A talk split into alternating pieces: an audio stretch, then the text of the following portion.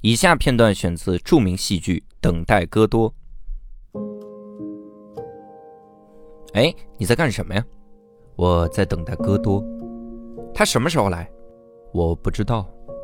我是在等待我的戈多，我却真的不知道他会什么时候来。他告诉过我他会来，然后在这里等他。我答应他，等他。我毫无指望的等着我的戈多，这种等待注定是漫长的。我在深似地狱的没完没了的夜里等待，生怕在哪个没有星光的夜里就会迷失了方向。开始是等待，后来我发现等待成为了习惯。哦，你继续等吧，我要去看教主的脱口秀专场《伊卡洛斯》了。你说什么？那个传说中的脱口秀专场吗？足足有九十分钟，笑点满满，老少咸宜，适合拖家带口、携亲访友去看的那个脱口秀专场吗？啊，没错呀。一月八号，他会在南京；一月十五号会在苏州。其他城市呢，可以搜索一个微信号“教主厉害”的拼音，就可以进群关注他的巡演信息啦。啊，那么好的演出，竟然在南京和苏州都可以演，那那那那那那那，那我跟你一起去看啊！你不等待戈多了吗？啊，那我还是要继续等戈多呀。我觉得你还是继续等戈多吧，因为这个票还挺好买的，在大麦网、票星球、秀动小程序。都可以进行购买，搜索教主就可以了。我还是跟你去吧。那你不等戈多了吗？戈多是他娘的谁呀？这期我们厉害了。我还好奇啥玩意儿？不要这样说话。对不起，对不起，对不起。天哪！无聊斋赚钱了吗？Hello，大家好，欢迎大家收听这期的无聊斋，我是教主。然后，因为这个我还在成都，就如果细心的听众已经发现了，我们这个节目已经更了好几期成都了哈。我们在成都呢找了很多的代班的主播，然后我们今天就想说，应该跟成都的单口喜剧演员们聊这么一期哈。但是呢，也不能找太多单口喜剧演员，因为成都现在单口喜剧演员太多太多，所以我们就找了来过无聊斋的，就在最近的两期来了无聊斋的两位，呃，一位是来自过载喜剧的孙富贵。大家好，我是富贵。第二位也是来自过载的蔡师傅。大家好，我是蔡师傅。哎，两位都是我们的熟人了，所以听众其实也不太了解你们，因为都是直接来当代班主播嘛，又不是聊你们彼此的故事，对吧？对。但是两位其实都是过载，呃，你们全称就叫过载喜剧吧？过载，对，过载喜剧。啊，你看这是很有野心的，因为很多人会把自己的名字叫什么什么脱口秀啊。就如果叫脱口秀的话，它就限制的很窄哦。其实也叫过过载脱口秀，你还是对流量低头。但我没说，然后 还是改回来了 啊，还是改回来是吧？因为喜剧能做的业务很多嘛，你这新喜剧你不得做一做嘛？对，即兴啊，有计划了，有计划了。这个远在海南的东北人就。不太能够跟进得到俱乐部的发展，不了解，不知道已经跟不上了，对吧？对，已经跟不上了。因为因为这一块业务跟客服没有什么。海口还有一家俱乐部，你加入他们好了。呃，我也会在他们那边上开放麦，很好。你带着先进的这种经验，然后去那边跟人家整一整，把人弄垮是吧？快了，快了，快了。之所以这期呢要跟蔡师傅和孙福贵聊，主要也是因为他们俩之前工作经历都比较丰富。各种各样的，而且因为我看了一些个报道，光是蔡师傅之前还送过外卖，是吧？啊，对，你看这各种曲折，然后富贵也做餐饮，嗯，这就很很容易联想到他们其实一起的，就 是你负责他们的 在世俗成功的道路上的失败者，做了一个抱团，哎，所以顺便其实也是聊一下过载喜剧这几年啊，因为呃，过载是什么时候成立的呢？大概？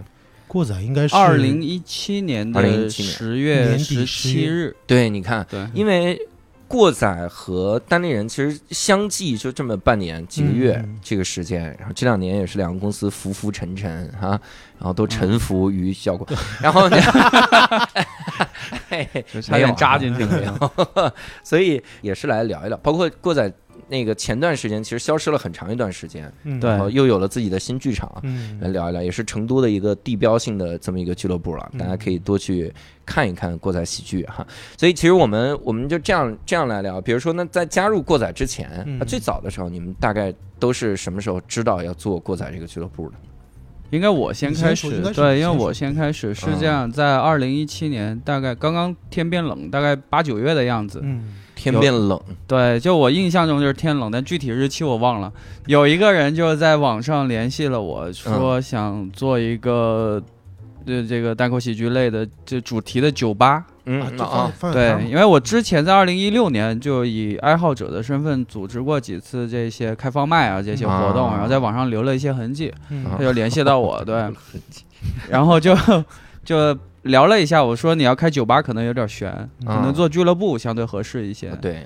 然后就在二零一七年的十月十七日这一天办了第一场开放麦。嗯，在第一场开放麦呢，就是尬的不行，但是有一个非常魁梧的观众，就我们孙富贵同志，就是我，对对，他就是从那儿开始认识的这个，就是那一场他们。对我来说没有留下什么太深刻的印象啊，但是我给他们留下了深刻的印象。为啥？从来没有见过这么横的人，横着发展。对对对，那这个人上舞台，这不得舞台压垮了？然后第二场我就上去了，哎呀，舞台就换了。然后在第二场开放麦开始之前，我们都已经有点打退堂鼓了啊。太尬了，我就因为第一场太尬，就是我去看的那那一场，把所有认识的朋友都叫过来，哦，叫了大概六十多、七十个观众，七十人，开放麦来说挺多的了哈。对对，太然后太多朋友就给我们反馈，就说看了想抑郁，就是 哇，就是非常打击。但是通过那一场我看了之后，我就觉得这玩意儿我也行。对。他就是这么，就好多人都是这种这种这种心态开始玩这个东西嘛。对对对。对，而且那天晚上还留在台上的也就大部分不见了。啊，大部分不人没了，人找不着了，就是 就是 疫情就来的越来越少吧，可能。嗯，到了第五、第六场开放麦的时候，就联系已经不接电话了，就不不来了，就。啊，那你们真不容易，那咋还能坚持再继续往下做啊？这也很需要勇气啊！我天，你是想让我们说的比较？高一点呢，还是 就真实吗？还好，就 是真实。说至少第五场才散。第二场是这样，第二场有一个非常机缘巧合的一个事情，就是梁海源嗯嗯路过成都嗯，然后听说成都有俱乐部了，然后就过来看一眼嗯，还上来讲了一段，然后讲完了下来还跟我们分享以前在深圳怎么做的，像那个最早的外卖，后来的豆瓣，他们都是怎么做。就是说也，我们当时开放麦都没那么多人，氛围挺好的，然后就就觉得哎那还行，对，然后就接着就专门找了一个场地，嗯，然后就是后来你也过去演过的大黄蜂，嗯，就那儿就特特有点单口气质的这么一个地方，然后我们就在那儿做了将近两年，差不多，对，一年多就差一点点两年，后来大黄蜂倒闭了。对。哦，是大黄蜂准备倒闭了，对，给人说垮了。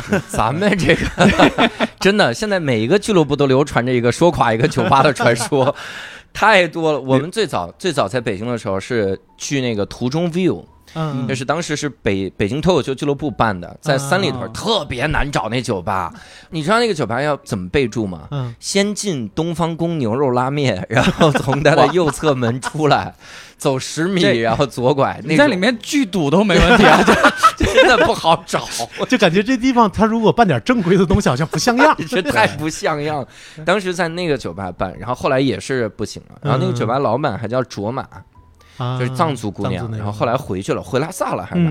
然后就开民宿去了。我说这真是符合了所有对藏族的刻板印象。开酒吧、开民宿，这家伙。你问一下他们那个西藏拉萨还要不要脱口秀俱乐部？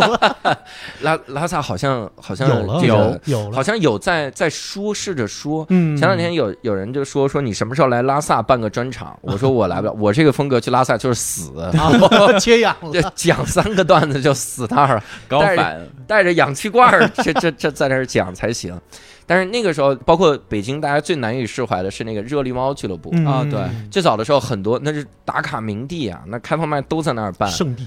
它是七点一场中文的，然后九点一场这个呃英文的。当时我们还觉得我靠，老外那个真多人，我们就四个人。就底下四五个观众，四五个观众，四五观众。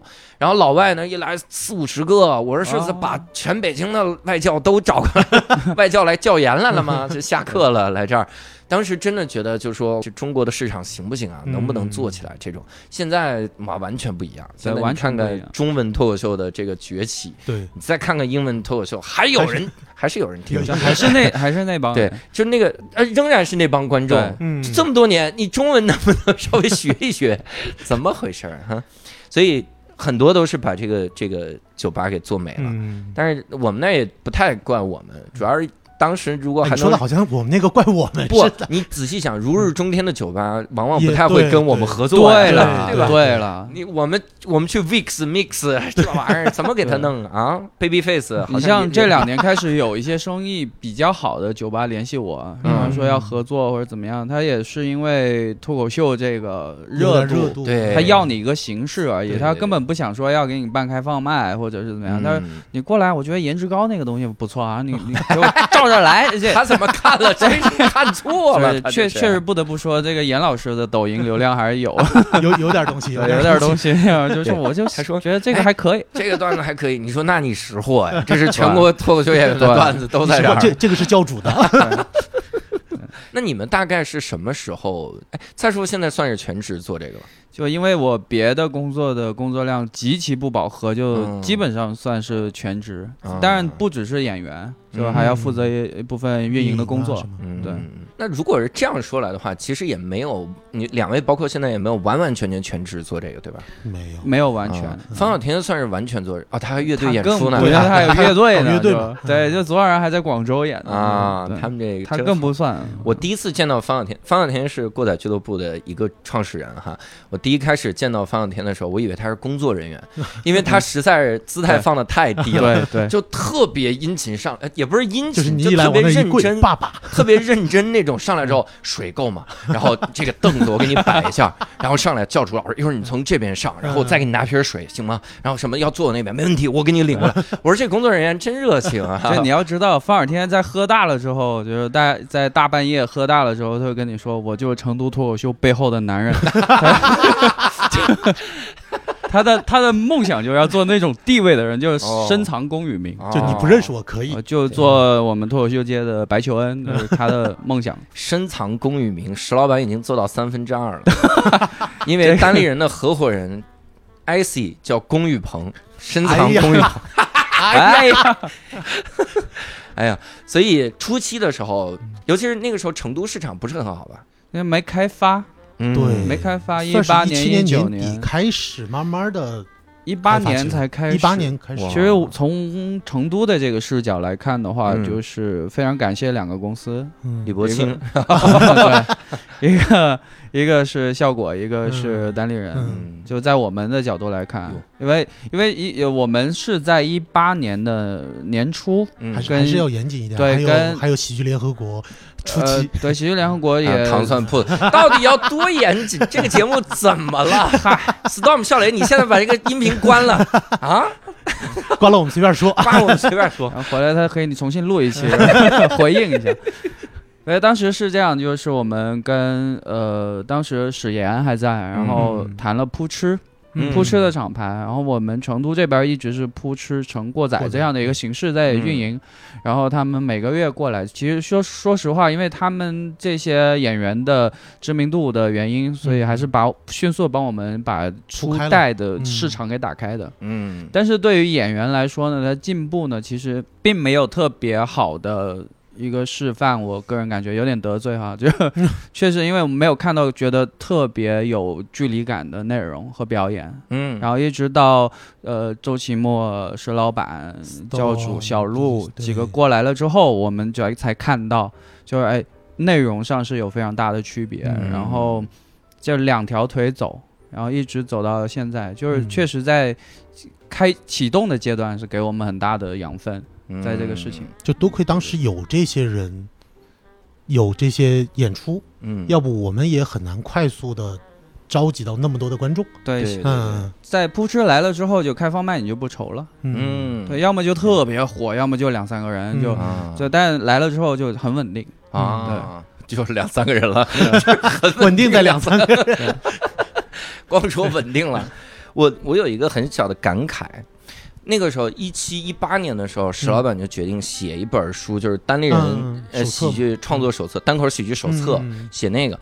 他当时嗯写了那个之后，然后我们看着那个练，但觉得还不是很到位，而且他自己也说，因为里面例子太少，然后呃不够细，大家很多看不下去，所以他就跟我说，他是希望让我写一个长一点就是理论。因为那个时候我喜欢写文章，那那一本是呃石老板让你写的。对我，我第一开始喜欢写文章嘛，因为我在文章写了很多。他说你这个挺好，你能不能就写一本书，然后来详细的讲一下单口喜剧到底应该怎么创作，然后最好是那种让人能看得下去的。我说那我就设计一个对话题，嗯，因为对话是最常见的咱们交流段子的方式，嗯，因为就是演出完下来两个人在对话嘛，对，我说那我设计这个，我就写一本书叫《人人都能学会单口喜剧》，听着像传销，因为他你看当时当时特别逗，当时是他告诉我，他说你要写这么一本书，然后我说那这本书咱们要出版吗？他说不出版，就是免费给大家。我说那为什么呀？你图啥？他说了一个事儿，他说因为这本书会改变行业，嗯，他会让更多的人成为演员。对，你要初期的时候让大家知道这个玩意儿会写，然后更多人去做这个东西，嗯，那你才能才能谈以后的事儿。对，你你什么在竞争内卷，那都是以后的事儿，那不可能现在，那一定要让更多演员出现。我就将信将疑，我就写了这么一本书。我说那既然你是这个理论。那我的书名就叫人人都能学会单口喜剧，因为之前我受受很多那个呃呃教培训行业的这个 这个书的影响，人人都能系列嘛，对吧？都能，人人都能。然后我就写了这个，写了这本书之后，我特别感慨的就是，当时有一个小孩，有一个小胖子，他找我，他说：“哎呀，教主，你我特别喜欢你这书，我们现在俱乐部几个人，我们天天研究你这个，我们要来。”做这个，呃，看看怎么写，研究你这书，这对我们帮助很大。我当时就觉得，靠，就是一帮爱好者。你过两天可能就散摊了，你还怎么样了？我靠！然后后来人家做的非常好，就是武汉的开饭喜剧，对，就是叨叨叨叨第一开始，他们就是说啊，就用你的书，大家每周在一起研究，研究这个书。包括我现在很多去很多地方演出的时候，别人会说说教主，真的，我当时就看了你这书，嗯，我觉得真的是。我比你写的好，不是不是，他是真的启发很大之类的。然后包括很多演员来看我的演出的时候，会拿打印版的这本书 签名让我签名。我说这个就很诡异，你知道吗？因为我是个电子版，你自己打了个盗版，然后我给你签名。我确实是在刚开始的时候很缺这方面的材料。其实说实话，现在也是一些新人想第一次尝试上台，嗯，然后问我们说。呃，有没有一些培训啊，或者一些指导的方法？对，然后我们就会把那个你的那个人人人人都都都能说单口喜剧，把这个先发给他。嗯，然后一般分两种情况嘛，一种是好的，我仔细看一下。嗯，然后另外一种就是啊，这么多哦哦，对，字字儿多，对，然后我们就再把手册发给他。不是，我觉得一开始就因为最早石老板出过一本一一个一个版本，然后确实字数少一点。对对。到后来我还是把那个版本，也不是说。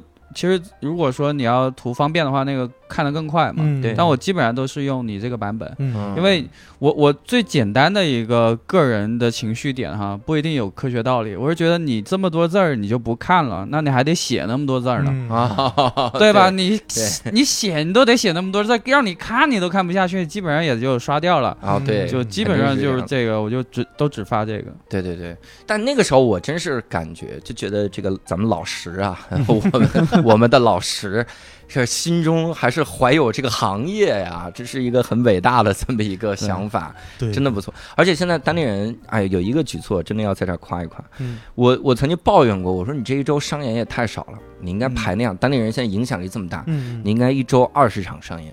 就是从周四开始，比如晚上三场，周四三场，周五周五三场，然后周六周日就排满，从从早到晚，咱们就排嘛。然后他他就说说这不行嘛，嗯，就是要把市场分分一些出去，然后给其他的厂牌。我说你真你真心怀天下，我靠！我估计你当时心里想的是，你不知道我每个月赚多少钱吗？你看看我的账单，你再给我分一个啊，都给我要回来。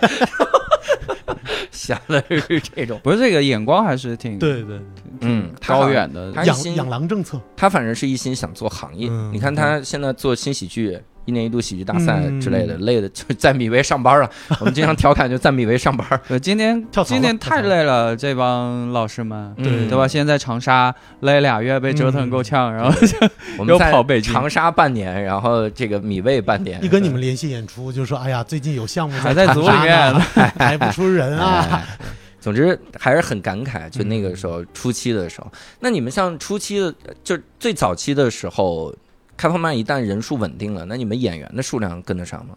数量是跟着管够的，但是你要是说在质量上，那还确实也是一波跟一波一波说不准。所以那时候还没有开始做本地的小剧场啊什么这种演出，还是以呃从外地邀请演员来演出的方式为主。我们是因为也是刚开始办演出，起点太高了，所以导致这个我我我我最近也在反思。第一场是第二名。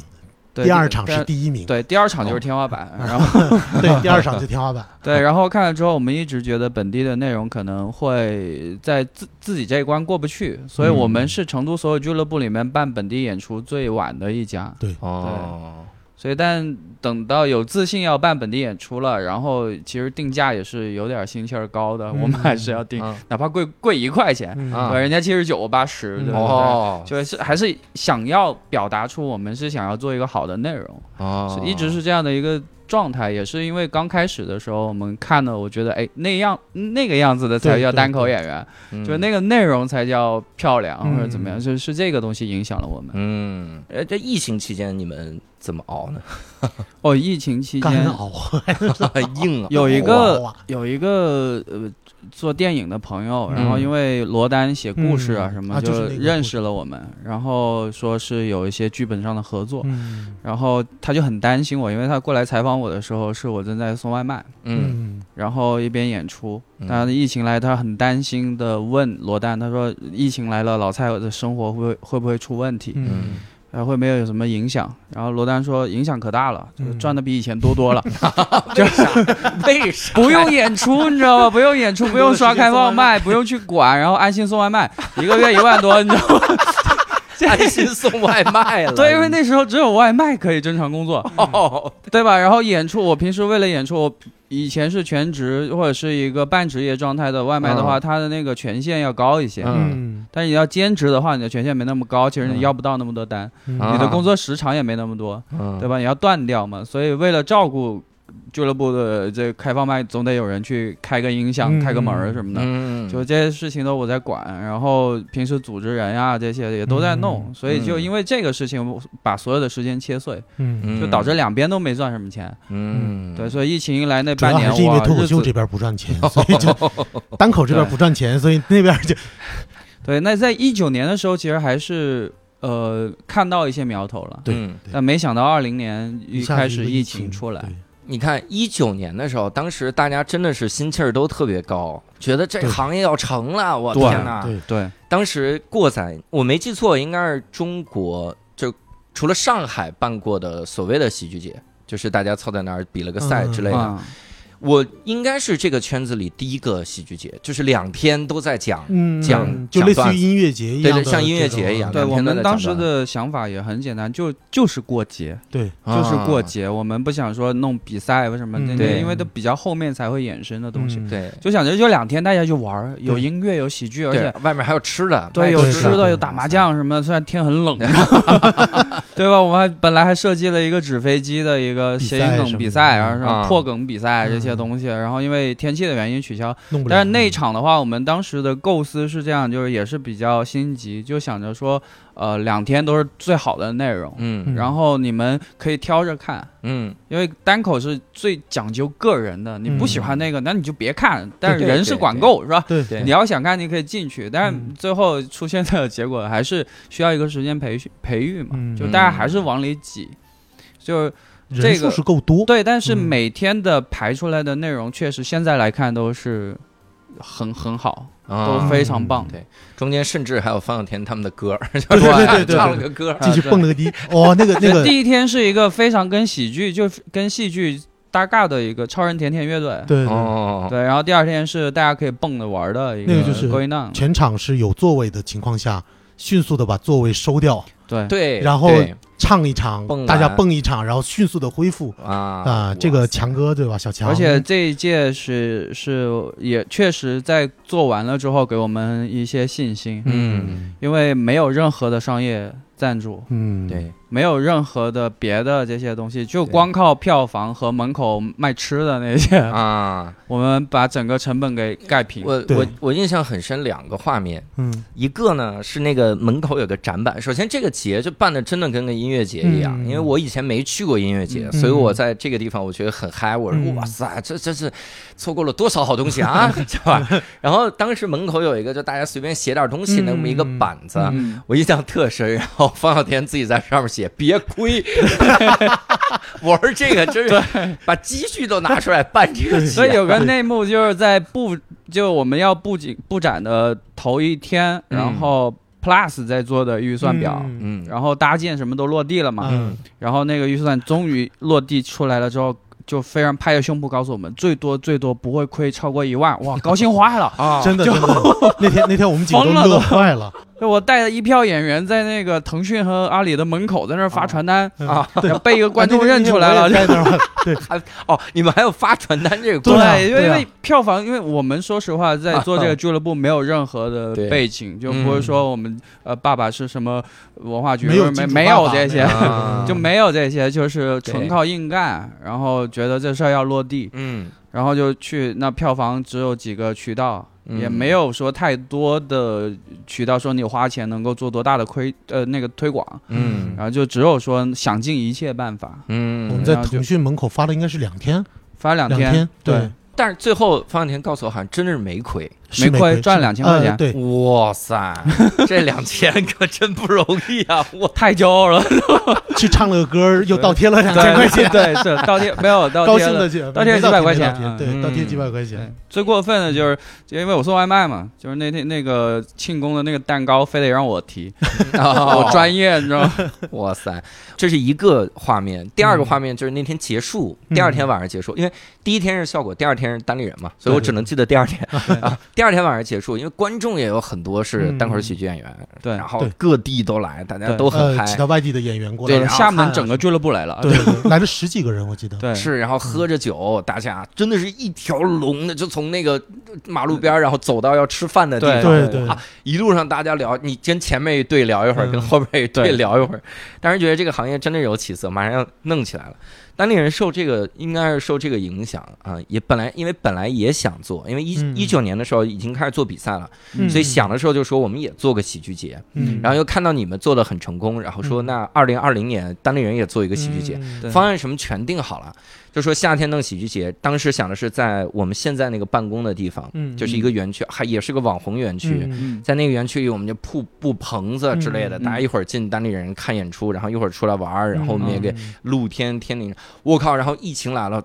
一切都乱了，就啥也不敢想。一直到现在，大家都不敢做这种这种节，因为就非常害怕出事儿。对，唯一能办的是特别小规模，就牙花子即兴，嗯，就是牙哎牙花子喜剧节。嗯，单立单立人是一个新喜剧，单立人的新厂牌，新喜剧厂牌。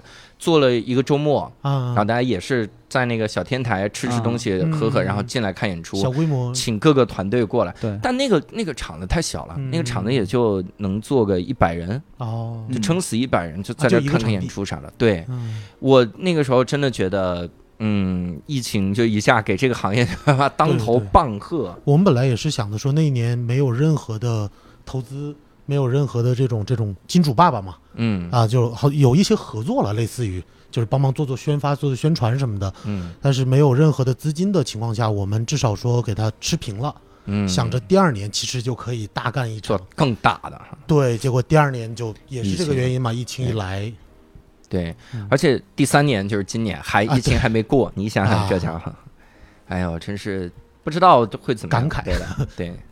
也许疫情管控的好，我们还是能做的。对，而且 这两年下来，其实时不时也是受疫情的影响。对，嗯，对，时不时会停。比如说，我们一直想看的郝宇老师的专场，好，就没两回了，都是疫情延期哈。对，延期，然后好不容易过了，然后在二零年的年底，然后约了一场。然后疫情没了，然后小规模反弹。对，然后今年正好也是，今年七月份吧，还是几月份有一个？对对对。然后也也短暂暂的停了将近一个月。哎呦，对，也是时不时会遇到这个问题，嗯，包括厦门今年马上的西安，就也也都受影响。所以下来办演出也都会多多少少会关注这方面的一些情况，嗯，所以大的真的有点，但你这个情况有的时候你也控制不住，对。对。对吧？就就我演出都排了，我上票不可能提前两天上票，对，尤其如果是大型的，你像之前我们那个，如果在呃活动里面来说算是中大型的了，因为人次已经超过两千人次了，戏剧节的时候，对，两天两千人次已经超过了，就第一天的话一千一千五百八，我记得非常清楚。然后第二天是总人数应该是在六百人左右，嗯，所以所以这种这种规格 一下就说出了单立人的 留点面子。现在应该不一样了，现在不一样了，现在至少得到七百人。我跟你说，我很有信心，我觉得差不多，我觉得差不多。因为当时也是喜剧节有一在内容上的一个遗憾，就是周老板回老家没空啊。对，所以我们当时现在都没 空，现在可真没空了。就，哎呀，那其实我正好聊到这种职业相关的事儿哈，也可以问一问，就之前你们大概做过哪些工作呢？我毕业之后，我当时先考进公务员，嗯，然后后来觉得做着没什么太大意思嘛，就是。就是一我我已经能看到三十年之后我每天在干什么了，嗯，所以我觉得没什么太大意思。然后我后来做了三年多，我辞职出来，嗯，当时一开始是开饭店，嗯，然后开韩国那种烤肉店嘛，因为我我老家是吉林延边的嘛，然后你长得也像韩国人，然后也会 也会韩语，也会韩语啊，所以我就开的那个，就冒充韩国人，我在这完全没有，完全冒充了。然后做了几年烤肉之后。后来啊，我老婆是成都的，嗯，然后呃，就是当时也是就是类似于逃离北上广那种感觉吧，嗯，就是觉得反正我是自己做点小生意，无所谓在哪儿了，嗯，然后现就全家搬到了成都，是从北京搬到成都，呃，在在上海，上海，我我上大学是在北京，啊，然后毕业了工作是考到了上海，上海，然后从上海全家搬到了成都，嗯，啊，然后在成都也是做了一段时间餐饮。呃，包括一些可能供货呀什么的一些原材料这种做过一段时间，然后后来正好一个呃算认识的一个叔叔吧，在韩国那边，嗯，在在算是创业在搞公司，然后缺人手，嗯，然后正好我又会韩语嘛，然后问我愿不愿意过来帮忙，嗯，然后去韩国待了差不多一年，对他不去韩国的那一年的话，应该现在也算是业内大家都喜爱的单口演员之一了。哇，就差那一年啊，就差那一年，你知道多重要的一年！天哪！然后后来从韩国回来，回来的时候就已经一九年，一九年下半年了嘛。嗯。然后回来之后，呃，正好赶上，就是家里生老二，就我儿子出生了，然后先在家里照顾老婆孩子啊什么的。然后正好那时候是喜剧节开始筹备嘛。嗯。我我记得应该是九月份开，呃。八月八月底开始正式开始正式这个项目有眉目，然后九月份能确定落地，然后十月份就执行。我记得我儿子出生的第二天，我还在走廊里跟方小天打电话，说到底谁能来，谁来不了，就是在在跟他确定这些，然后忙这个忙到了一九年底嘛，嗯啊，然后就想着休息一下，嗯，二零年开始干点什么。对，还有，结果二零年研发疫苗吧，然后二零年后来又现在去去去海南嘛，嗯。啊，在海口那边做这个一些一些代理记账啊什么，嗯，注册公司这种这种工作，嗯。就离过载的舞台越来越远，舞台是越来越远了，但是心始终在一起哈。有有一些关键业务还在他手上呢，就是 比如说财务。公章在手上，比如说财务啊，对，然后这个客服啊，客服啊。这些。对，哎呀，那蔡师傅呢？之前？我之前在刚开始做的，对我广西人啊，但我。弄这个东西之前已经在成都待了很多年了，嗯，然后在之前在成都也做过电商，然后做，呃，弄一个宠物的工作室，嗯，然后准备倒闭的时候就开始接触了这个东西，就是方二天就联系我要搞这个东西，我当时是觉得，呃，创业失败也好，或者是做我做什么职业也好，这个东西是我自一个自留地，嗯，啊，我每天每周我有个地方可以去。我我对这个东西的期望就停在这儿的，其实之前没有太多的期望，就那我就付出一些运营啊、组织的工作的精力，我去弄这个就行了。嗯，所以后面正好就创业失败要还债嘛，就送外卖。送外卖的时间跟赚钱，对，送 爱上了这个，送外卖跟 上开放麦开始有段子了，几乎是同时。哦，几乎是同时，就是就是骂客户呗。对，今儿有一胖爷孙子，吃饭不要葱蒜，你说这孙子，问他在哪儿不知道，我说住小区不知道是吧？真的是，我问过一个客户在门口，在那个单元门口，我说这是十八栋吗？比如说，他不知道呀。我说那，呃，这不知道吗？就是那你住几栋呢？我就住这儿呀。那你住的几栋呀？我不知道呀，这不知道呀。然后我就打电话，他的电话响了。我靠！我就没见过那么懵的人。这哪是懵啊？这就是讨厌吧？这人。这就确实看起来有点懵的人啊！我感觉那像像那个马什么梅，不，那 他那他的地址咋写的？他都不知道那是十八栋，他就想我要送给一个十八栋的人，一 看是我吗？原来十八栋的是我。就经常跑那段时间，也是因为跑的话，就是能够让自己觉得充实一些。然后再弄这个呢，也都那时候也不会占用太多的时间精力。那时候那时候频次也没那么高嘛。对，我们稳下来每周一场，都是花了大概三四个月，三四个月。一开始是一个月两场，半个月一场嘛。对，两个星期一场，嗯，对，然后到了一八年的年初，好像我记得，几乎平均下来每个月一场售票演出，对，就是专场啊。那时候，就那时候专场能卖一百来来张票，还挺那个。我那个场地总共才能坐，撑死撑死能坐一百五十人，一百五十人。然后唯有一次是谁效果这边来的一个，我们当时只是负责落地的执行。那时候是程璐、海源。呼兰几个一个大拼盘全来，然后挤了一百八十人，哦，对，硬挤叫硬挤。他倒不是说做的有多挤，而是本来这个地方是不太适合观看的。对，但是因为大家都要买，都要进来，都都要买票。对，然后然后人都来了，我我没在在那个线上没买到票，嗯，但是我就来，我看我要我想买现场票，哎呦，然后说那个地方可以站着看啊，但是不是不是多拥挤，是角度很差，非常差啊，然后行没问题。这幸亏我们这是个语言艺术呀！对啊，对啊，对。这，我觉得我印象最深刻的是当时石老板的专场过来，然后就说：“哎，你们这可以卖一百五十、一百六十张票，还挺好的。”嗯。然后当时就觉得：“哎，那成都这个地方应该可以做。”对，一听是北京来的，这么没见过世面。对，一百五吓成这样。对，就是说那场好像是一百六十几张票。对，一百一百六十几张。然后重庆的石老板那场也是我们在弄。然后呃，重庆的话也是出奇的。效果还可以，就是售票的数量也不错。对对对，因为重庆非常吓人。我记得有一场演出，我带一个演员过去，也是外地邀请过来做的专场。我上动车前。大概是十七张票嘛，二十几张票。我说这个场子一能进一百来人，那咋演呀？这个，然后到了重庆，然后到了那个场地的门口，然后多了七十张票。哇！就重庆非常吓人，买的很晚。呃，主要更吓人是同一个场地，头一天民谣，在两年前民谣还是有点流量哈。嗯。票房挂零。哇，吓死了！然后第二天那，就是隔几天要演的乐队看不下去了，现场给他买了一个现场票，所以吓死了，都票房唯一。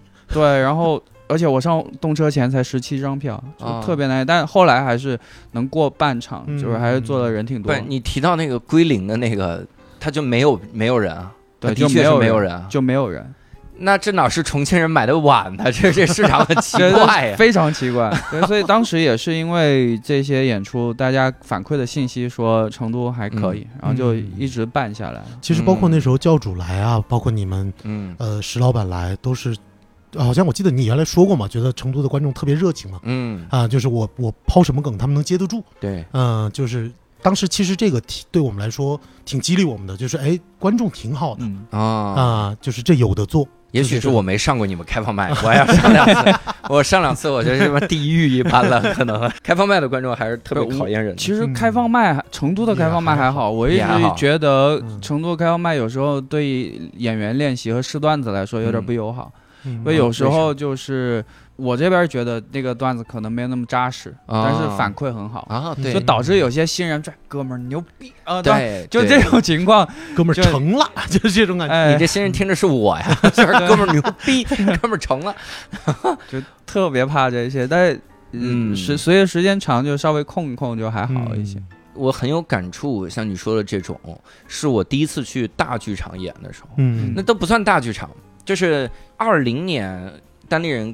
办了个就是国庆期间办了个专场季，嗯就那一周大家都演专场，嗯，然后我小鹿六兽，然后就大家都在那儿演，嗯，国庆天天乐，国庆记得我记得我看到过那个，然后在那个南阳剧场，嗯，那个剧场是两百人，就当时我我在演那个剧场的时候，会惊讶的发现，我因为我当时三倍奉还那个好久没演了，嗯，我在演那个剧场的时候。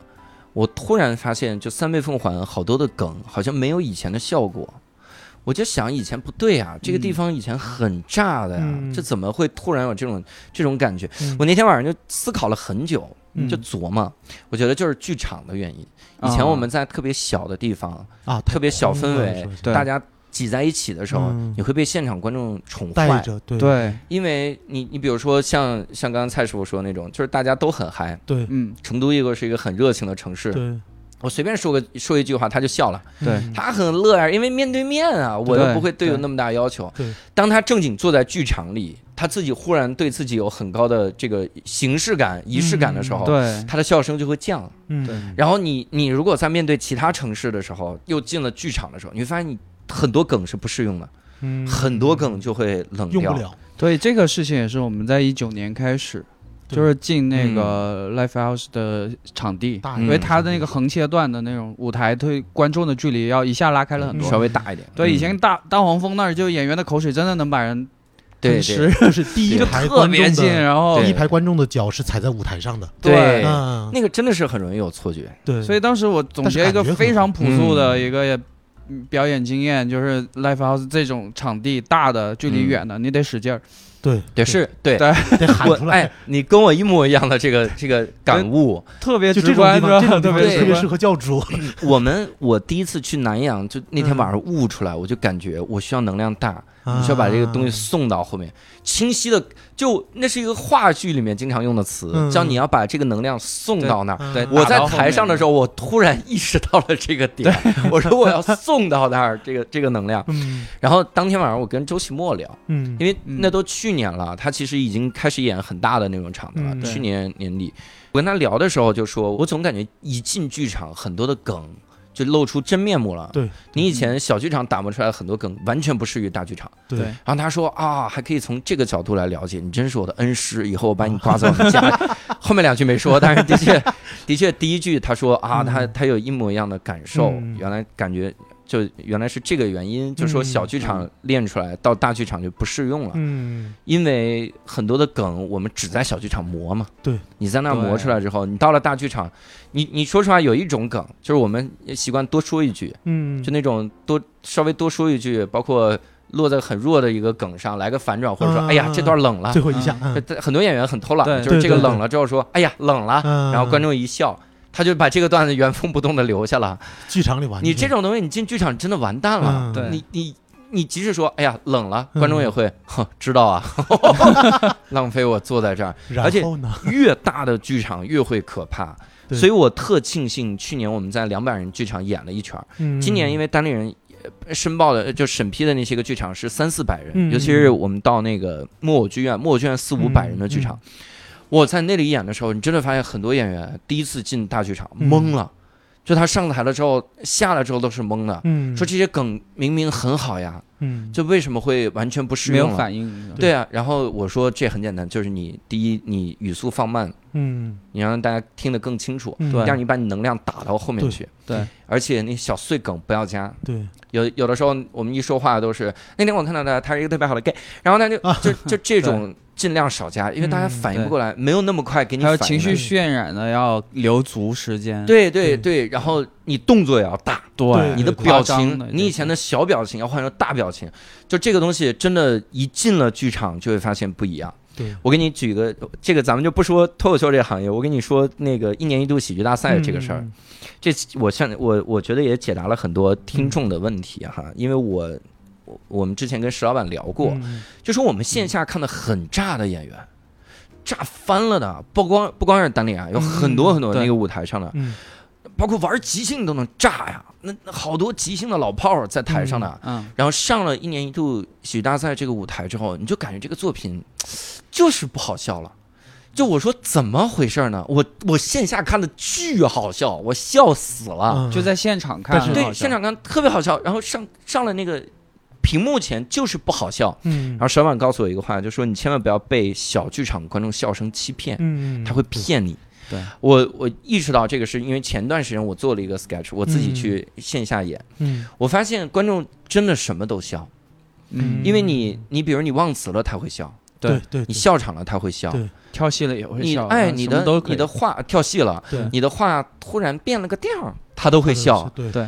这个时候你一定会记下来，因为你 你太习惯了，好东西。对你太习惯了，你肌肉记忆就记下来。以后你说到这儿，你就是想变个调。对。但石老板说，这个东西它是完全脱离你的语境的。嗯。一旦后面那个景那么实，那么真实的景，然后观众又是坐在屏幕前看，他其实很希望欣赏你的故事。就你到底说了个什么故事？对，哎，你说到这个，对你的故事是什么？你你的你的结构是什么？人物为什么会起冲突？这样的。对我，因为这种类型，就就是因为在表演的，哪怕就小剧场表演的时候，就有一些演员他有一些梗，就是那天晚上可能没有给足他反馈，他以前的记忆，他这个梗是非常炸的，嗯，但今天没有，他会停下来，嗯。再要你知道吧，就互动完完了就就，但是它是叙事的，你就打断了，你后面再进的话，观众就再也进不来了。对，就这些经验是，如果对老演员看到这种情况，在郭仔这边我是有点生气，是会。这样。所以真的就是那个东西放到屏幕前的时候，大家对你的要求自然而然高了。对。我那一刹那，我有点理解那种了。就是有一种观众不是看脱口秀大会的时候，或者看咱们传视频的时候说，他到底想表达什么啊？对，我我有点理解了，因为你在屏幕前的时候，你可能还真的需要给他个理由。对 对，我为什么要听？我为什么？尤其是有的演员一上来，可能就是就这个这个段子可能叫做什么？我哎呀，没想到我遇到这种事儿，也没说是什么事儿，然后上来说了一堆他的小碎段子传在一起。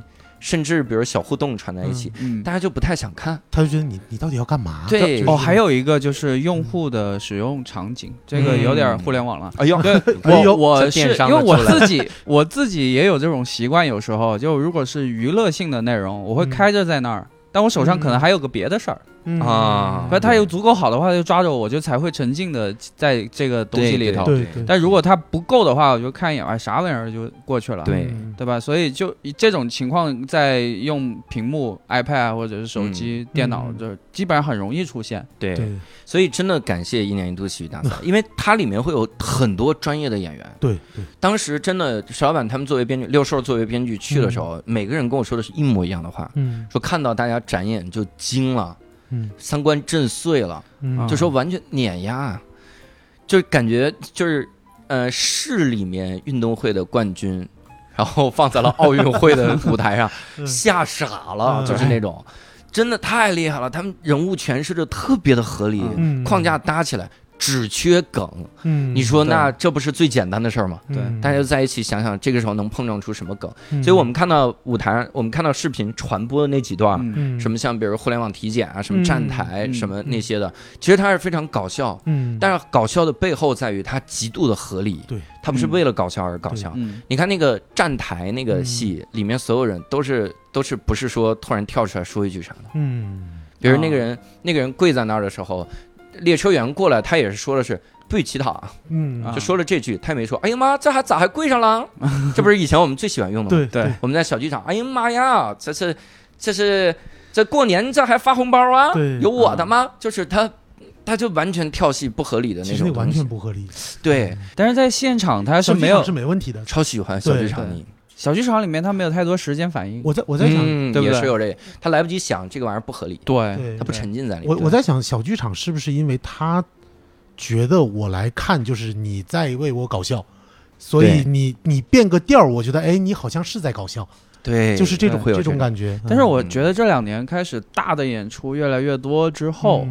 我反而有就上半年在上海的时候，就看了几个场地，因为上海有一个一千九百人的场，就是在去年年底期末在那儿演的那场，特别大了广场。对，然后有一千，起码一千往上起走。嗯，然后也看了今年期末那一场，然后在上海这边一感觉就是有一些场地它就是两百人左右，嗯，而它非常聚气。嗯，在做单口的时候，就我觉得。如果你上了大剧场，然后再回到这两百人的时候，我有一个感觉特别舒服，就是什么，我可以做一些不用那么炸的东西，然后去就更个人的东西。嗯，我可以刷出两百人，就专听我说话的那种感觉，就也很爽。哎，对不对？对对对对，也特别棒。所以你看，David Chappelle，他就现在就回到老家做个两百人小剧场。嗯，他就因为你你说实话，他那个 Netflix 最最后那个专场尾声就是 The Closer。Closer 那个专场，我没有太多笑点的。我我是一个 day 吹啊，各位，就是 David Chappelle 在我心中的地位，那简直就像 David Chappelle 在我心中的地位一样。所以我是个地道的 day 吹，但我都承认啊，我承认这场没什么笑点，但他就是想表达那些东西。对，但你在大舞台就会冷。对，连网飞给他录的，他已经是顶级的明星了。对，然后几千人的场子也会冷，大家还是嗯不会笑出来。对对，但他在两百人就不会冷。所以像蔡师傅说，他在两百人，他就真的能更自我表达。我随便说点，我不会有那么大的压力。对。对，我不会说我这儿必须给你来个技巧，我打磨，我就说点我想表达的东西就好。对，而且是演员跟观众都是最好的体验。嗯，那帮观众肯定是奔这个来的。对，对吧？对观众来说。他不会知道咱们背后这套原理的，对。他只会觉得我靠，我今天看了两百人演出，他好炸，他好搞笑啊！他不会觉得说啊，但是我将来去剧场看的时候，他就没这么炸，他不会觉得，肯定。这是这是脱口秀评论家，脱口秀评论家很厉害哈。那你们整个做这个演出过程中，呃，遇到过观众的一些个差评吗？这个会给你们一些个质疑啥的吗？差评肯定是差评集中出现，应该是二零年开始。有，我感觉最直接的是二零年开始，一个是越来越多新的人，因为二零年说实话脱三是非常有影响的，嗯，带了很多新的观众过来，就开始有一些被冒犯的或者怎么样这一类的，明显感觉多了，嗯。但在，一九年一九年喜剧节你去了的，我们是当场骂观众，观众笑嘻嘻的。对对对，就不是在台上骂哈，就是你们是傻了吗？排队前面已经排了两一千人了，还在排，傻逼！然后这个时候骂他，对，这个时候骂不不理你，照样排。就是那个那时候非常不理你，他自己在那笑。对，他就在那笑，因为他也知道我们是演员，然后怎么样，就是也不会觉得特别生气。然后确实他也奔这个来。可可高兴，但是他是愿意玩的这这一帮观众，但是好评率极高那那两天，但真好。对，但到了二零年开始没留下，二零年大批的新观众进来之后，就开始有，就哎，你为什么吐槽胖的女生啊？你为什么这个那个？就这这方面就多了。对对，然后老观众也会歇嘛，老观众还没回来的时候，新观众一填。哇，那那时候集中出现了一点，嗯，对，因为我在管那个客服嘛，嗯，然后经常会遇到这种，就是观众看了一场，不管是开放麦还是小剧场，嗯，他觉得里边哪一句话被冒犯到了，有，对。啊，然后呃，他不一定说真的去哪儿别的地方去给差评，嗯，但是会跑过来跟我说，我觉得今天你们哪个演员说的哪句话他不应该这么说，嗯。啊。所以这种这种情况肯定是有的。对，今年今年有一个非常非常呃深刻、印象深刻的，在音乐坊的时候，有一个姐姐，一看就是这姐姐，就工作应该也都特体面这种类型的观众。然后她来的比较晚，她看到一半的时候，就看前面两个的时候，因为就觉得没素质，怎么可以这样子？然后就气非常生气，嗯，然后在外面躲着不听了，然后。然后那那场我执行，他就问我那那两个人下去了没有？我说下去了。那我他又回来看后面，嗯嗯，小丽的主打秀我记得是是那一场啊，对，然后才看小丽的部分。嗯，对，这这类观众确实在这两年才碰见，你之前都没有，可能之前也有可能没有接触到。对对对，其实这两年比较直接。其实有一次我记得也挺深的，那一场是我在我在执行，然后呃。主持人是一个特别瘦的一个男生，嗯。啊，然后他就是说体重相关的一个段子的时候，说自己特别瘦，然后正好第一排有一个，你说他胖也不至于胖，就是有一点点肉肉的这么一个女孩子，嗯，然后他就跟那个女孩子说了一句羡慕嘛，嗯，然后那个女孩子就炸了，哟，站起来就走，站起来就骂骂咧咧，骂骂咧咧的 走，然后在我们的观众群里。说这个事情不尊重，不尊重人啊！哦哦，是那个演员说，我挺羡慕你这样啊！不是不是，问演员说我我才呃九十多九十几斤啊，你羡慕吗？就指着一个像有点微胖的女孩说，说羡不羡慕。啊？一下就气了，正好踩到点上。对对对，也不是说这个观众有怎么怎么玩不起或者怎样，会有这种情况发生。对。对，哎，你你说的蔡师傅刚才说那个情况的观众，我们提很早以前遇到过，嗯，就说有哪个演员我们不听了。完全不听那种，呃，所以那个时候我是萌生了一定要努力做专场，嗯，就是这是对演员唯一安全的演出，对对，因为你就是你。来的就是来来的。就是看我的，对，或者至少是朋友推荐来看我的，对，那至少是这样的会安全，对，你不至于说大家都演拼盘，说怎么，哎，最近怎么这演拼盘？但是我很努力了，但是观众越来越少，可能是因为跟你一块拼盘的一个人，他的有这个可能性，有可能是这种，所以你你对自己负责，演专场的会比较这种。那你们后来还办了一个，就弄了一个那个剧场，因为我看到那个剧场，就我觉得超酷。啊，就是我们现在那开放，就现在那个小剧场，小剧场。对，但是你们之前说了一个事儿，说什么过载，那么你们中间是有一度时间停了八个月吗？呃，没有八个月，就断断续续就停了两个多月。严格来讲，小就开放麦跟就有小剧场是这样，八个月应该是包含了中间两次疫情，疫情，然后再加上呃有一次也是。主要是今年嘛，对，主要是今年，然后五月份停了，开始到七月份，没有八个月了，八个月就真的就确实没了。就呃五月份开始到七月份，加上疫情，然后就停了两个半月，加上找换新的场地，然后我们在八月底才正式恢复。嗯，中间会呃进剧场的，像硬核的一场合作演出，还是照常在办。但是自己的开放麦跟小剧场是停了三个月。哦，对，然后也是缘起一次举报。啊，对，而且是无门槛的那种，就是举报这个内容有问题，嗯，然后就警察报的幺幺零，哇，派出所的管文化的一过来一看，上个礼拜报接的警，然后这个礼拜二你们还果然还在这儿，然后。当时范尔天在我不在，我在上海，然后再刷个开放麦下来，说你老窝被端了，就我的天，家没了，当场就跟上海那厂牌说，我留在这儿，吓懵了，当时，当时想，哎呀，退票手续费多少钱？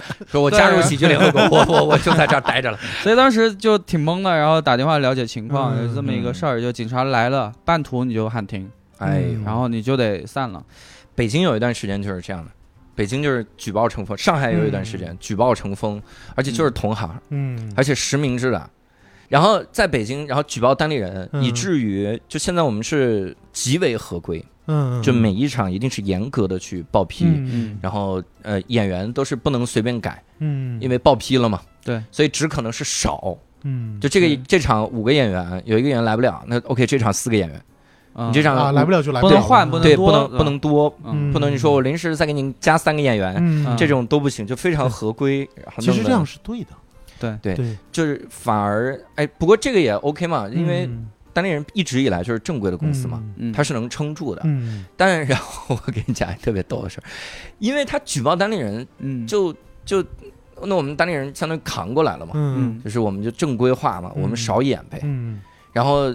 他总得还得想举报点谁吧，嗯，他们就相互举报。啊，就是我我举报其他的厂牌，我呃可能其他厂牌查出来是我举报，他也来举报我，然后就有很多厂牌真的就互相点，有一个厂牌主理人进监狱，哇，因为咱们真的是大难不死啊，真的，因为袭警，他不是别哦，不是因为袭警啊，对，他是袭警，然后反正就是这厂牌就开始一个换一个换一个拆一个散，然后各种就。就有的厂牌各种排列组合，各种排列组合。我那天又被拉进上海一个厂牌开放麦，说进到这个开放麦群，我一进来就说：“我说我靠，上海是有多少厂牌啊？我 而且每个厂牌都是一模一样的演员，这个群怎么回事？上一个群就是这些演员，可能就一个人不一样，就是主理人不一样，主理人不一样。”而且也听他们说上海也挺有意思的，真的有那种上海滩的感觉，嗯，就好像说是三十几个还是几个。多少个是是有，现在对不对？帮派林立，对，非常多。然后每个片区负责，就是 这这这一块是我的势力范围。时不时还会有一些什么摩擦，还得找个大哥过来，然后大家一起吃，有个饭，对，吃个什么？我不知道普通话怎么讲。桌子桌桌子上拿个酒。说粤语吗？你说粤语。我头早啊。哦，讲和的，就是就是讲和酒，可能就是讲和酒的这种东西，就搞这些像上海滩一样了，特别逗，对吧？就感觉这种这种场子，桌子上应该有个酒瓶，拿起来往脑上一砸，满意了吗？这是东北，这是东北，那这是大风天啊和什么蒜瓣喜剧，他们解决问题的方，就就是我也是，呃，听过很多这方面的事情，所以才想着在举面对举报这个事情的时候，就觉得。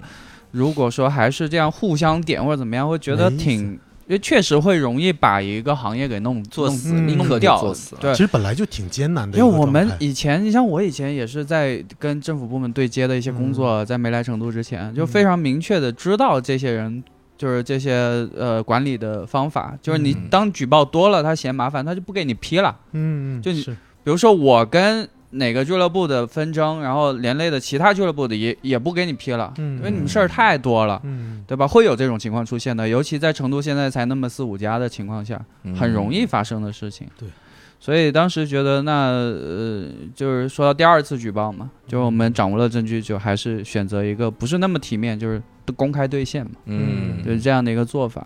呃，确实因为。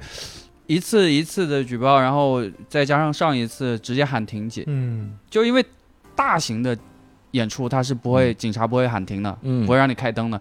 但是，一两百人或者三四百人，他还是容易会叫你开灯。小剧场对，还是容易喊停你。但不管你三四百人，那是你们的商演是吧？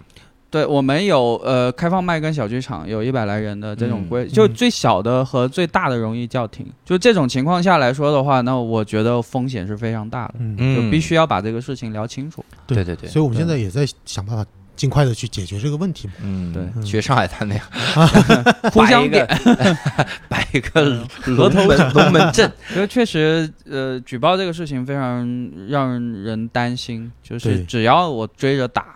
是能打死的。啊，所以我过后非常后怕。嗯，就哪怕你所有的资质都全，嗯，因为我们那不可能不全，因为那个开放麦的主办的责任人是居委会的街道办的，负责文化的办公室。对，是我街道办的文化办公室来办，那就不可能有太多的问题。对对对，嗯，也是因为这个，所以我们掌握的证据才能够合理合法的公。去公示给当场的一些当天晚上对峙的所有的当场的朋友看，嗯，所以这个事情也是非常悬，嗯，那我岔开话题了哈，我有一个事儿很好奇哈，纯好奇，这个我们每次提到单立人，嗯。我我自己是没感觉，但是其他的观众很多的提到单立人，他总觉得单立人出品的东西有一种独特的文化。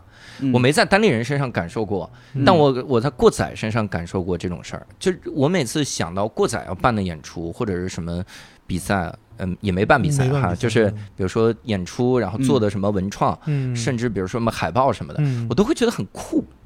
这这会跟比如方小天玩摇滚的有关吗？会有一个有一个关。系，觉得大家都是我们几个的呃，在这方面都比较一致，喜欢的东西，不管喜欢的还有这个性格态度上，嗯，因为最早就包括我们今年都在思考一个事情，尤其第一次被举报停下来了之后，说实话还是有点慌，因为。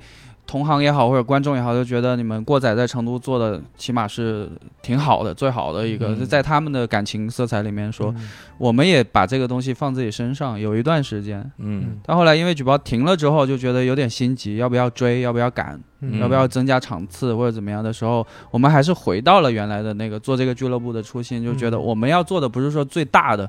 嗯，或者最最怎么样的？最多的不是对，不是这个，我们要想做好的，嗯，当然好市场好也是其中好的一种一种成一种成表现，但是我们更想做一个好的不一样的，嗯，一个俱乐部，对，所以这个其实更难，说实话，嗯，对吧？所以在体表现出来的在内容上的喜好，在呃对外的视觉上的这些输出，会让人觉得不一样。包括很多人都问“过载”到底什么意思？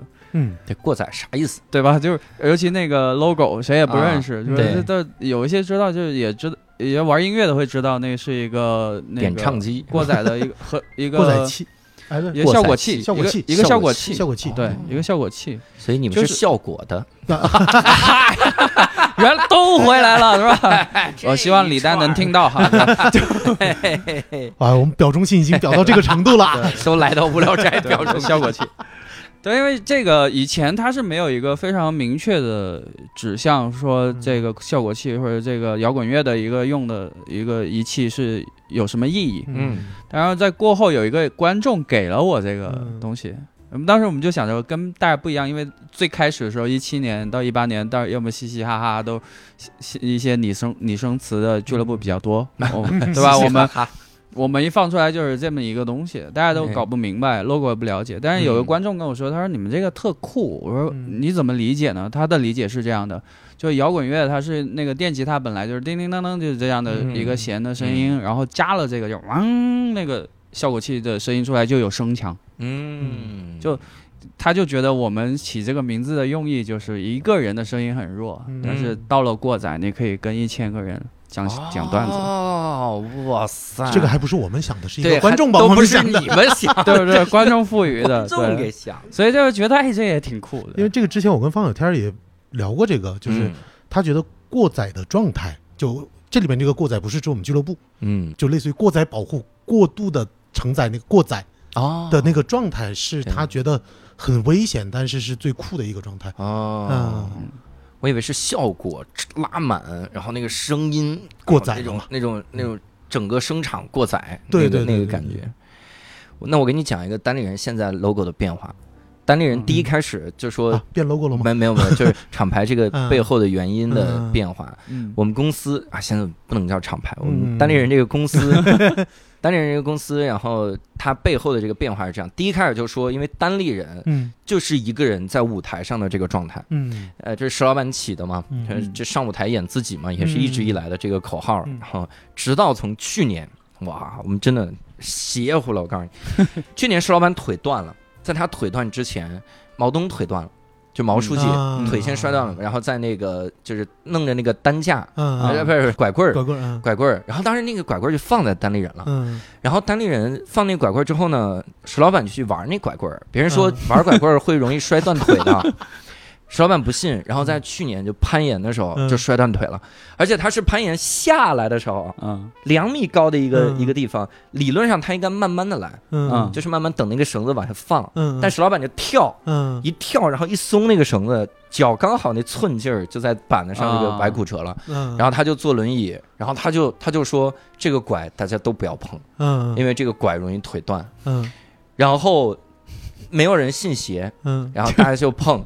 然后宁佳宇，我们这不是新签吗？今年年初的时候，他也是玩那个腿断了，太他碰过那个拐，然后腿断了。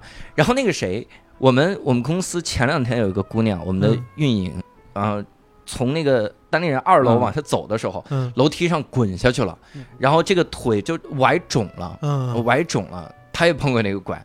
然后我们还有一个演员叫企鹅，企鹅这次新喜剧还夺冠了呢。然后他是。他是啊，当然他跟六兽这个腿是因为痛风，然后他俩是痛风。这个用多了之后，这个效用就减弱了。六兽和 和这个企鹅都是痛风。然后前两天我们还有一个小姑娘是做急性的，嗯，就是急性的负责人，然后被那个老头儿老头儿那个三轮那个车，嗯，把他给撞了，然后他也给腿坏了。我所有的这些人都碰过那个拐，哇，神奇不神奇？那我碰拐？我我问个问题，那个拐为什么还要留着？嗯，就是传不信邪，不信。而且我今年把膝盖摔了，我也是摔的摔的。你也碰那个膝盖？而且最邪最邪的就是这些人全是左腿。单在单立人凑不出一双好腿，看一下监控是不是有人 搞鬼，然后完了之后全赖那拐上了，是吧？这其实是有人把那个人推下去，然后拿车撞他。我们国产悬疑剧全这个套路，全是全是一个人干。我突然感觉毛汗毛立起来了，但是因为时空跨越很长，所以没啥。但这的确是单立人新赋予的意义。就是在这个人没有一双好腿，单立人在舞台上立着，那是不是考验这个人是不是自己人？就看他有没有单立过。腿断没断啊？这家伙，你看腿没断，很神奇哈。其实我一直挺想有机会让单立人牵我的，要不我过去把我的腿给 腿打折了，就有这个机会。我们还有很多没断过的，大批工作人员没断过。就为了为了拓展公司的发展，就是你还得跑去医院找那个直接签吗？你这意思？你把自己腿打断了跑去，对吧？想得美，求发展，我去。总之，现在我们是有了新的厂牌的含义啊，也是希望这个广大 广大用户知道，真的是单立人，单立人这个人是不是？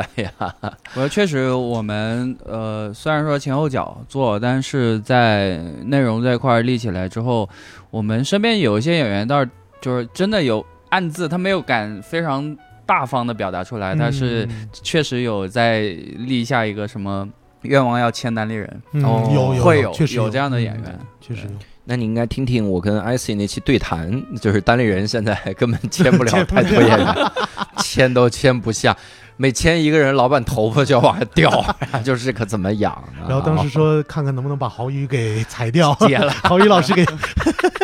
那那我是开玩笑啊，我是开玩笑，有大批的还等着裁，然后呢，不是不是啊，就往外输送，大家一起。哎，但是这次你不得不说，这个一年一度给当地人带来了这个红利之后，肯定当地人就会有更多编剧的资源，是可能从编剧的这个角度也能签，因为如果你做一个单口喜剧演员，就像我刚才说的，你真的很难说。在现在的市场还能一下子跳出来顶上去很难，真太难。对，一下子就冒尖儿，对，各个地方都承认你非常难。对，而且更难的是冒尖了之后，你是维持不了的，你维持不住这种冒尖儿，嗯，那就更更难。就像一个抖音，就比如经常抖音红人，你看这爆火。这一个月，所有人都在讨论他，然后一个月之后再没人就没有了，甚至会引起大家的反感。你怎么还在讨论他？你太落后了。就这种，就好像现在我在告诉你我在玩旅行青蛙一样，你就会惊了。有还有这是什么游戏来着？上古的一个游戏，但它也就几年。就那个时候刚出的时候多火呀！好像疫情的时候吧？没，不是疫情的事儿，很早很早。我记得那个一九还是一八年，一九年好像好像一九年，就那么几个月，然后速朽。对，那个那个时候，你真的你会觉得压力很大，就是如果你作为一个新人的话，嗯，但如果你多几个技能，嗯，你至少你每个都在往前走，你你能看到自己的整体的这个能力模型是往上搭建。希望更多人去学喜剧的编剧，加入国仔，然后加入，然后加入单立人，然后我们，我想到了，我想到了，玩电吉他的时候，嗯。嗯，如果电流过载了，嗯，非常容易电电瘸一条腿，然后就单立人了。连上了，咱们这家伙连上了。没有，其实还有一个更更高的概率发生的，就是跳水没人接。方小天你听到了吗？方小天以后别玩，方小天签了吧。那可能都立不了了，那半身就截瘫了。哇塞！哎，你们会？有过内部矛盾很大的时候吗？有，有一些，但矛盾的表现都非常的怎么说？像闹分手啊啊，像闹情绪，其实看着挺幼稚的。对，闹分手就回回家诅咒对方死。我的分手是什么样的分手？也没有，就是就是有一点，就是确实有点矫情。嗯，现在想想有点矫情，就是包括不管是最早，其实最早是方小天，嗯，就是不干了，不不想当白白求恩了，是吧？我一个摇滚乐的，我有我自己的舞。舞台，然后我这我又不上台，我捞什么呢？又没赚钱。你可以上台，以后每次给我们开场。第一位演员，就是，我也是这么给他安排，他不干，当然不干了。然后到他他的时候到我，嗯，然后就是说，那我现在生活也确实那段时间确实我生活特别困难，嗯，然后尤其两边顾着，两边都赚不到钱，嗯，也会也要加上你之前也有一些情绪症状，好像就喜剧节之前，喜喜剧节之前，然后在喜剧节那个事儿是这样的，那个时候是有点严重的，因为喜剧节办的时候我身上只有两百块钱，有。对，喜剧节落地演完了之后，我还有两百块钱。嗯，对，然后那两天就正好公司餐嘛，就不用管这些，所以那段时间是非常恼火的。所以我在喜剧节已经九月份就已经确定落地了，我有一个判断，我说这事儿没了，我大概率也能成。嗯，所以我就说，那我趁着这档口，我就退出。嗯，然后他跟程铮一个小号手，嗯，然后哥俩就拉我喝通宵酒，哦，一顿洗脑。那时候他说他要退出了，怎么样？就是那时候是我儿子刚出生。嗯，四天还是五天的时候，你说没事儿有继承者了，你退吧。等我儿子十八年，然后我给他打电话，给范小天打电话，怎么回事？到底怎么了？对，嗯，然后互相又在聊，就是有点像有每每个人闹情绪，有个人去哄，嗯，有点这种状态。这个还挺不容易，我我现在越来越觉得这种大家凑在一起合作的这个状态啊，嗯，非常的宝贵又短暂，嗯，所以有的时候你你真的一起能在合伙做公司的时候，有一段时期大家会特别的开心，对，特别团结，甚至连外界都觉得你们是不可分的，对，但突然发现大家走的路不一致的时候，你们还好。嗯，因为你们只是在平台期的时候那样，除非有人永远留在平台期，他怎么往那边走了？欧巴，可能那样。但大家觉得走的路是不一样的时候，你们自身还好，但外界看起来就不太，就就会觉得怎么了？就变了，或者确实有点这个。因为方尔天跟我都有一个感觉，就是如果不是干这个事儿，大家很大概率是不会成为朋友的。嗯，是的。对，因为不管是摇滚乐也好，或者是像我这样性格，你这样性格，其实，在不是因为单口这个事儿，做俱乐部这个事儿，大家不很难再聚在一块儿。其实我们几个性格区别还挺大的，对，非常大。嗯，所以就看这个平台期之后，大家是不是往一个方向走。如果一个方向走，那太珍贵了。对，我们也看到很多的。这个好的好的公司，嗯，无论是科技公司还是什么样的，大家会经历那个平台期之后，发现有一批人是一个方向一直在走的，嗯，那他做什么都会非常非常好，因为大家真的就是目标一模一样，对，这个先就是那天晚上，呃，他们说服我留下来，就是有一个理由，就是不要把舞台让出去。对，哎，对对对，得有这个。但你看到很多东西，因为有就也有情绪的原因嘛，就觉得看了很多东西有点闹心，嗯就舞台之外的很多奇奇怪怪的事情，然后就说别把舞台让出去。嗯，我觉得这个打动我了，就留了下来。然后也遇到很多事情，大家都还是第一时间的反应，还是说要把这个弄好，把过载这个东西弄好。所以感觉还可以，目前，对吧？对，其实这哥们儿不常在。就我平时已经渐行渐远，越跑越远。韩国跑完往海南其实差不多，你知道吧？但是但是客服一直是我 啊，客服那然后然后财务一直在我这儿，就是大家觉得你已经就不不跟我们物理接触了，那骂就让你挨得了，就多骂呀。其实现在有的时候也会有那种，就是比如说一件事情，呃，在群里沟通的时候，突然哪一句谁一下炸了。嗯，但是炸完了之后，其实还挺有意思的，就是，呃，就像刚才老蔡说的似的，跟跟谈恋爱分不分手、吵架感觉一模一样，就是比如说，比如说我突然生气了，嗯，然后我我就怼了两句，我就不说话了，然后我一不说话，过了一会儿，突然老蔡一个海报或者一个一个一个那个上票信息，嗯，一发进来，然后跟我说把这个发到哪儿。哦好，然后该干嘛开始干活了，该干嘛啊？就这事儿就过去了，这事儿就过去了，就就就是这种感觉。就比如说，有时候在家里跟跟老婆吵架也是这样的，对吧？那比如说吵着吵着吵着，一会儿晚上吃什么啊？这事儿就过去了。其实一个道理。嗯，喝西北风吧，确实没过去。哎呀，反正呃，既然反正也走上正轨哈，这个有了有了这个剧场，然后我我觉得。将来反正也会越来越好吧。嗯，我觉得如果能大家真的喜欢单口喜剧，就像你，我觉得你刚才说那个特别宝贵，就是大家能能想清我们到底为什么走上这个舞台，我们的初心是什么。那其实很宝贵。嗯，那个时候很可能就是大家确认了一遍你走的路对不对，是不是一个路的。如果是的话，那继续继续走，很好。第一次出现这种在路线上的问题，就内容路线上的问题，是因为我们第一场开放麦的时候，有一部分人抄段子，哎呦，然后我非常生气的把群给退了，那群还是我组的，你给退了啊？就是我去我去看的，对，然后退了之后就方尔天联系我说怎么啦？又怎么样？我们还要办第二场，我说这就七八个人里面一半的人在抄段子，那咋整啊？这玩意儿。就非常生气。然后他就劝他，我跟你的认知是一样的，我也是觉得抄和一些没有，但起步阶段我们还是要逐渐逐渐先办，然后让新的人进来。对对对对对，然后你才会有这些你要的东西。对，第二场我不是报名上台了吗？嗯，对。呃，我报名的时候就明确的跟我说，不可以抄段子。嗯啊，就是不管是网络段子也好，你在哪儿看到的段子也好，绝对不可以抄。嗯，其实从那时候就开始在跟跟演员不断的在强调这个事情。你一上台就给你强调这个，那不就是因为你吗？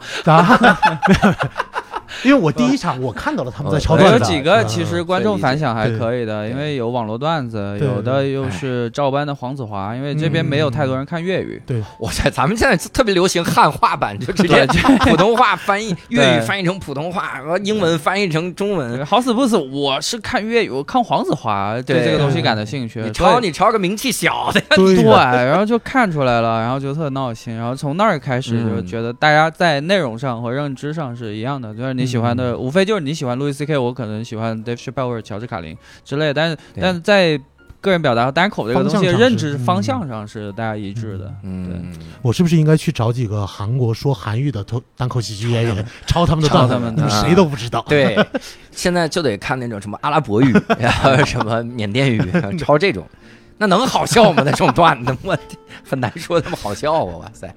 行吧，这次也很感谢两位哈，能来这边其实聊一聊，聊一聊天。我觉得有的时候跟行业同行聊一聊，大家其实也是一种试探，看看是不是在一条路，对，看看现在的快乐是不是很短暂的，是这种。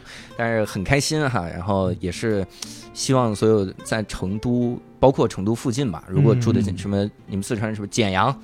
近吧，挺近。简阳、绵阳这些是吧？其实来回都很快，什么都对。我去过简阳实习，段子一直没写出来，十几年了，很难，一直写写不出来。然后也也希望能来成都看看过载喜剧啊，哈，过载过载很酷的这个，尤其是新场地。而且我录制的时候，这其实透露录制时间了，不好。但是我还是说了，我录制完了之后，一会儿我要去新场地来演。嗯，如果我演冷了，这期就不会播的，你们放心。谁说成都的观众热情啊？就我们还有新的，还有新的。说教教主再来这场，这场更聚气。来这，所以非常感谢富贵儿，也感谢蔡师傅。那我们这次就跟各位聊到这儿了。如果各位也有什么想跟我们说的话，可以在评论区好好的跟我们留言哈。好嘞，感谢教主，感谢两位。那我们今天就到这儿，我们下期再会，拜拜，拜拜。